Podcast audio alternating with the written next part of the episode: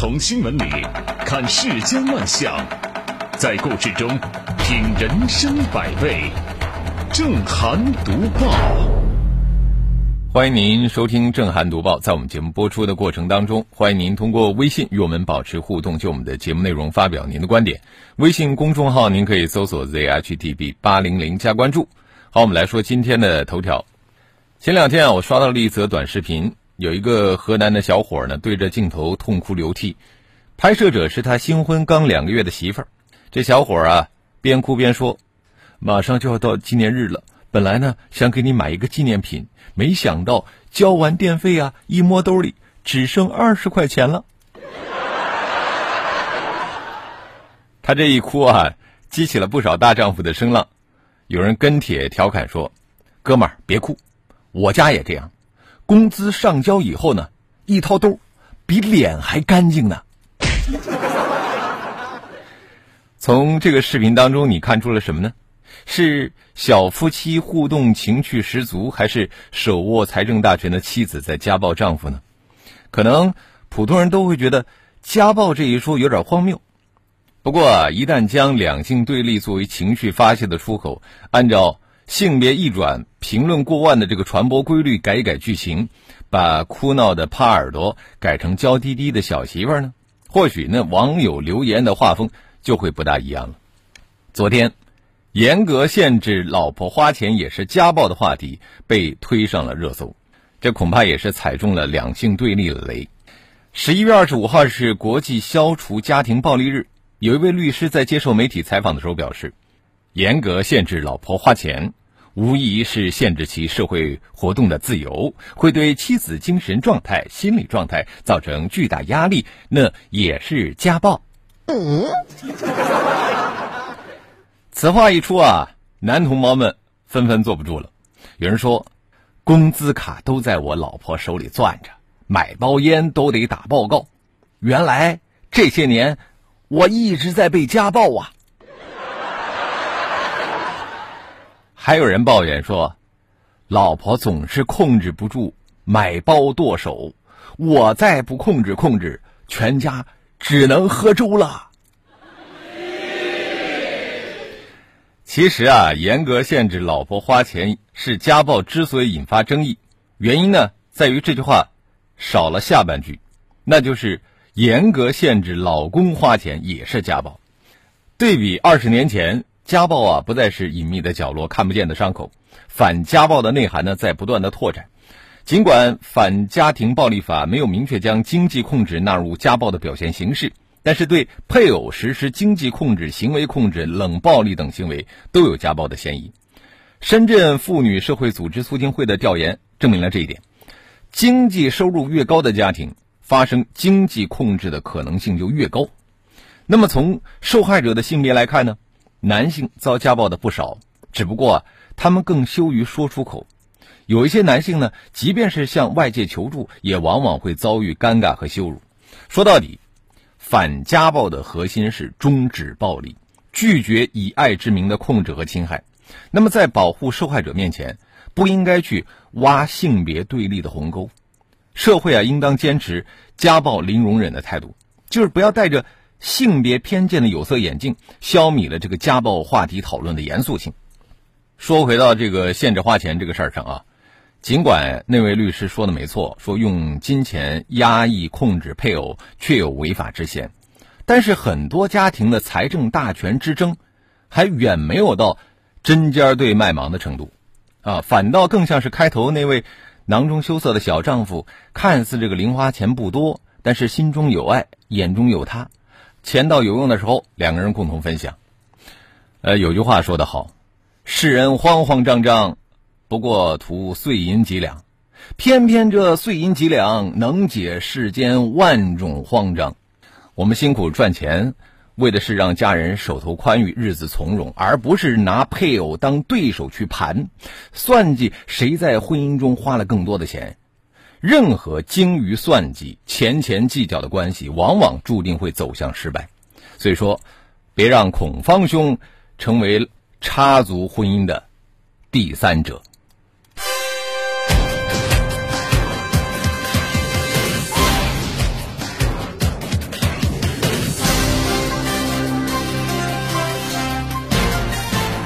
这里是正涵读报。不管是在哪儿，你要是看到挑动男女对立的话题，你都要保持高度的警惕，别参与啊！凡是钱能解决的事儿，那都不是事儿。很多事儿啊，必须要有权才能解决。打了三次幺二三四五政务热线和二十多次政府部门值班电话之后，河北省衡水市居民李先生咨询的问题依然没有得到答案。反而是听到了一段让他难以置信的答复。在电话里，衡水市高新区建设局一名工作人员对他说：“只要打幺二三四五的人，基本上这个人都是废了。你品，你细品。”这位工作人员还称，打幺二三四五的这些人，没有一个人办成事儿的。目前呢，最新消息是。这名涉事工作人员已经被停职。幺二三四五能办什么事儿？这是什么雷言雷语啊？办事的群众有疑而问，接待的人员信口开河。令人大跌眼镜的是，吐槽幺二三四五能办什么事儿的人不是求助者，而是政府部门的工作人员。都说要首问负责，都在谈以民为本，好好咨询个事儿，怎么就那么难了呢？复盘一下李先生的咨询之路。奇葩的或许不止于此。第一次和第二次拨打幺二三四五电话呢，高新区管委会两次回复给出了不同的解决方案。第三次拨打，接线员给了高新区管委会值班室的电话，值班室又给了他高新区住建局的值班电话。那这天呢，李先生从十六点五十二分一直到十七点三十一分，共拨打了二十二次住建局的电话，都没有接通。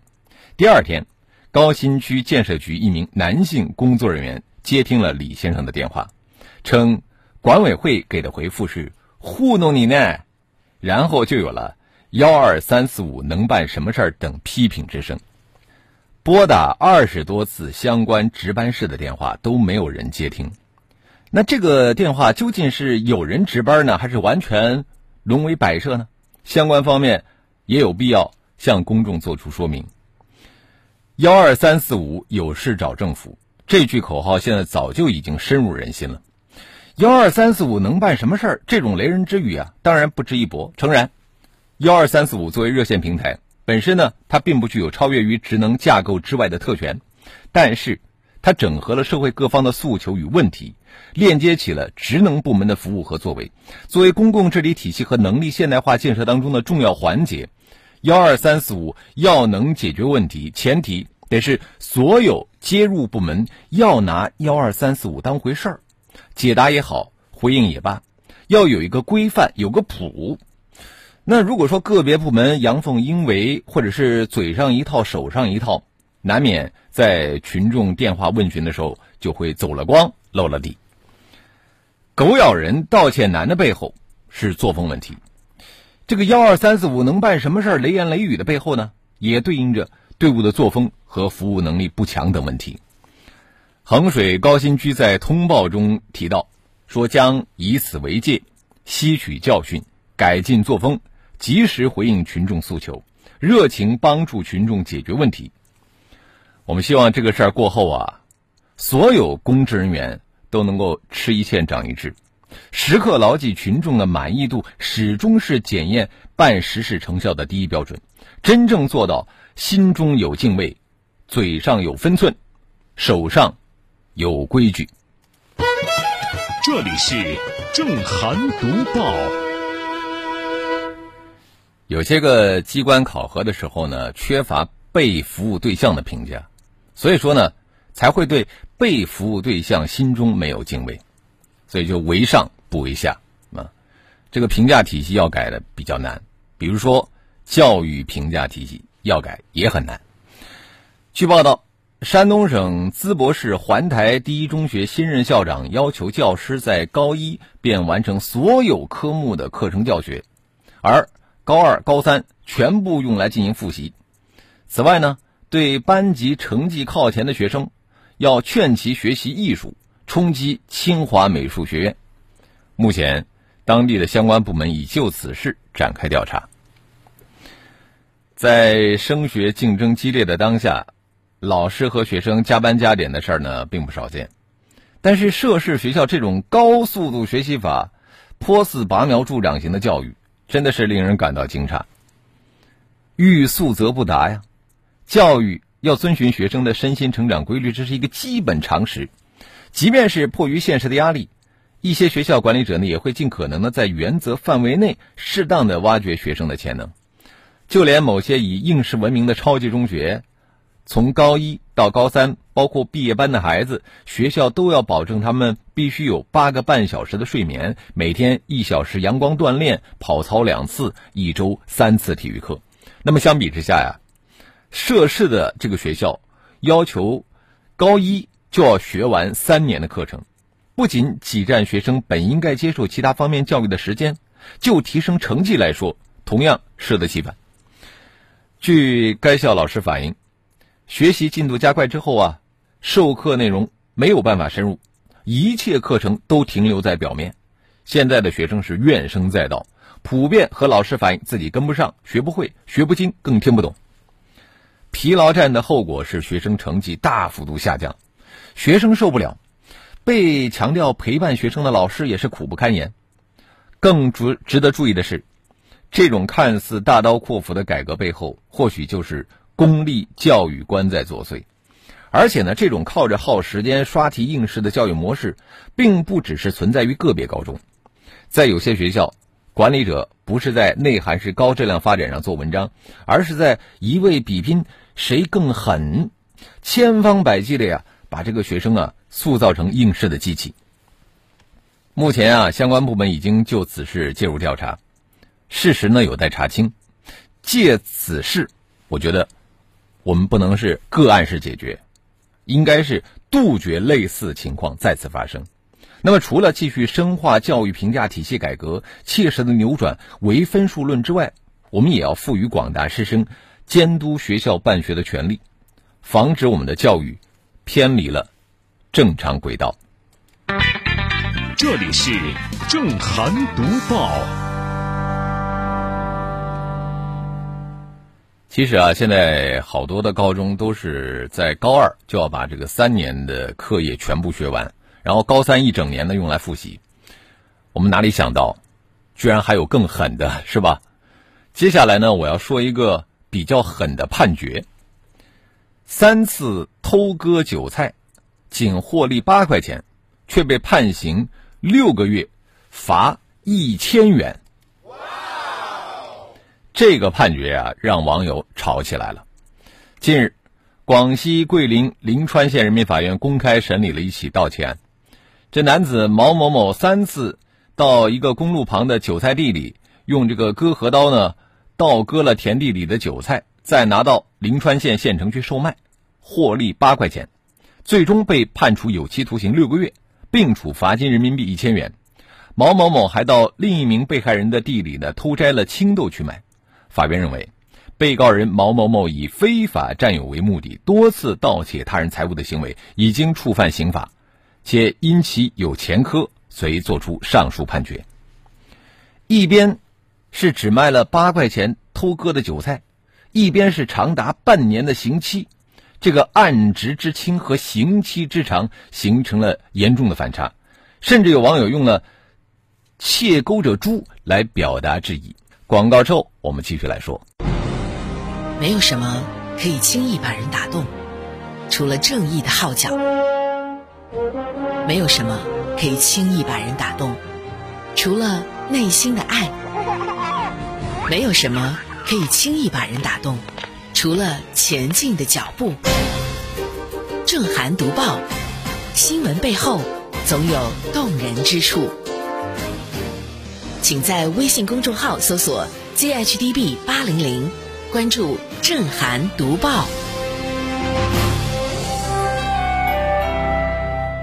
好，欢迎回来，这里是 FM 一零四无锡经济广播正在直播的“正涵读报”。在广之前，我们说到了广西桂林临川县人民法院的一起这个判决，一个是只卖了八块钱的偷割韭菜的一个犯罪嫌疑人，被判了半年的刑期。网友啊就表达了质疑，说如果八块钱涉案金额就要判半年，那么那些动辄贪污受贿几千万上亿元的官员，是不是要判出天文数字的刑期呢？这样的横向比较不能说完全没有道理。那么偷八块钱的韭菜，到底要不要判刑呢？我们国家的刑法规定，盗窃罪是指以非法占有为目的，盗窃公司财物数额较大，或者多次盗窃、入户盗窃、携带凶器盗窃、扒窃公司财物的行为。这个几项构成指标中，任何一项都可以让盗窃行为构成盗窃罪，啊，不单纯是以案值作为入罪的依据。按照相关司法解释，一般是将一千元到三千元作为数额较大的起刑点。同时呢，司法解释也规定。两年三次以上的盗窃构成多次盗窃，不考虑案值一样可以达到盗窃罪的起刑点。所以说，毛某某三次盗窃韭菜的次数的角度来说，他已经达到了盗窃罪的起刑点。但是啊，刑法第十三条也规定，情节显著轻微、危害不大的，不认为是犯罪。那么这本身呢，也是刑法谦抑原则的体现。对于涉案金额虽微的这个违法。哪怕达到了多次盗窃的标准，是不是应该进行刑事处罚呢？其实，在农村这样的偷偷的这个盗采行为啊是比较常见的，那是不是都要纳入到刑事打击的范围呢？还有人在新闻底下评论说：“勿以恶小而为之。”但是，刑法迁移性原则就意味着恶小它不构成刑事犯罪。这个判决啊是临川县人民法院主动公布案情的。啊，是希望以案释法，达到普法目的的。所以说啊，对偷割韭菜要判半年背后的法理，我觉得法院方面不妨阐释的更充分一些，就是直面公众的质疑。司法裁判本身就要面对公众审视的目光，法院以多次盗窃作为定罪依据，更需要解释这个看起来社会危害并不大的偷盗行为，为什么就构成了犯罪？普法。要达到让公众心悦诚服的目的，你就得把道理深深的讲透，避免让人产生法律苛刻的误解。这里是正涵读报，来看一下微信平台。苏源说：“鼓励引导消费没有错，但是上升到家暴程度就值得商榷了。多少额度才算严格呢？”严格要不要分等级？一个家庭，一个败家娘们儿，一个败家爷们儿，这日子还过不过？呃，红袖添饭说，同一公司同工不同酬，肥瘦不均，算不算企业家暴？这延展的就够远的了啊！马月成他说，有些媒体还是在制造男女对立，刷流量。看来生育率。还是太高了。马娇娇说：“老婆紧巴巴的拿着几千块钱持家，还要被污名说霸占了老公全部的薪资，不给老公花，做女人难呐。”米小鹏他说：“如果以后结婚了，我的工资不够老婆花，那么我就违法了吗？”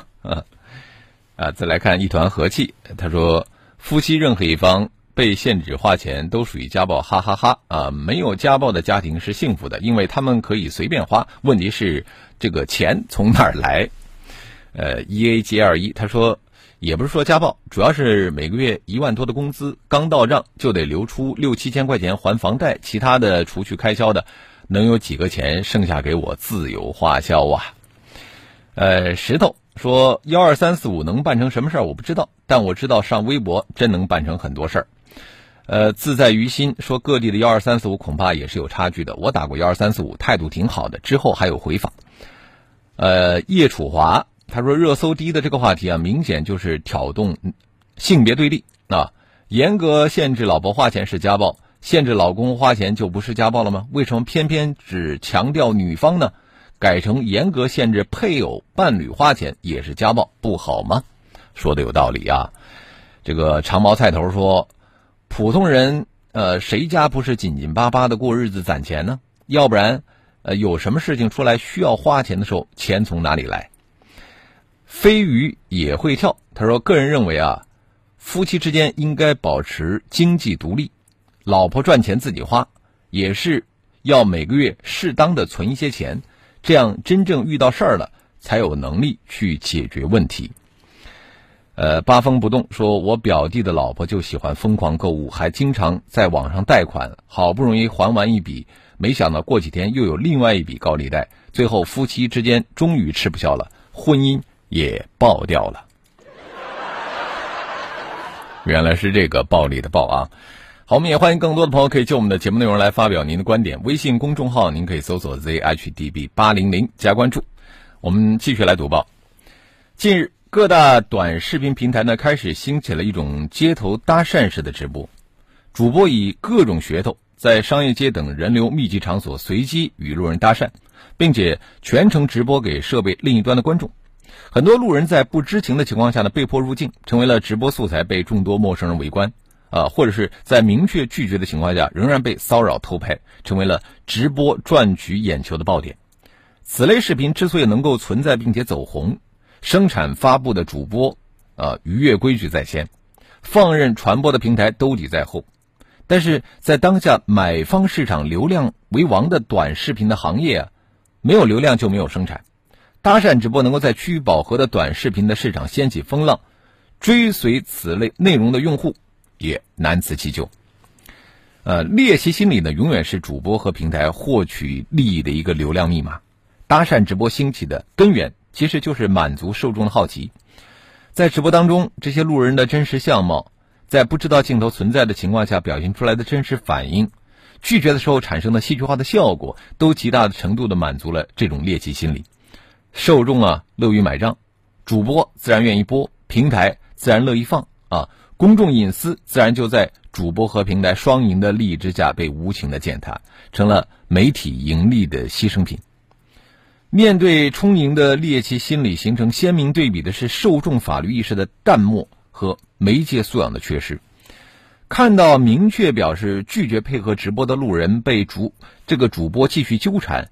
直播间的用户呢，更多的是保有一种吃瓜看戏的心态，热切的围观，全然不觉这是对其他人隐私的霸凌。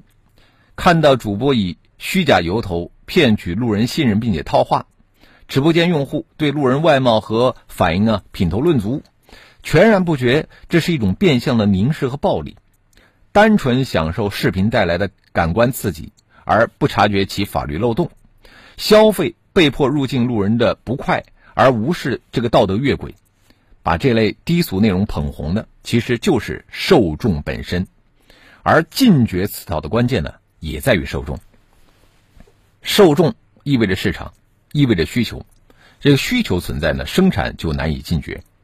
主播自律和平台的规制是末端的干预，治本之策呢，应该是引导受众树立法治意识，培养高雅趣味。自觉的去远离这样的内容，权威媒体深入普法，使受众产生法治意识的抗体，抵御无良媒体的信息感染；头部媒体提高内容生产能力，以优质内容充实用户的生活，提高用户辨清良友信息的能力；以受众的理性觉醒来扭转短视频内容生产的这个低俗化趋势，让受众的理性选择实现短视频行业的良性进化，才能够促进。产业的繁荣。好了，今天的震撼读报我们就说到这里，非常感谢您的收听和参与。更多的交流，请您搜索微信公众号 zhdb 八零零加关注。